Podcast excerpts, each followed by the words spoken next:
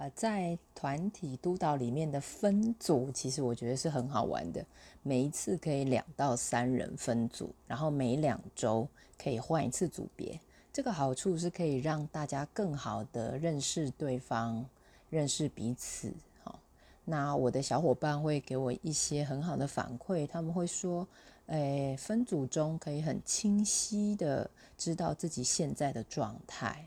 在分组中，可以觉得有伙伴当镜子，可以看见自己更多，了解自己的风格，甚至也可以看见对方的擅长，然后从那个讨论里面，好像可以更了解自己哪些部分可以学习。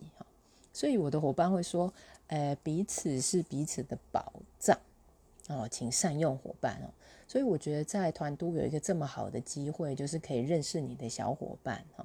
不用跟每一个人都熟，但是真的挑出你喜欢的几位。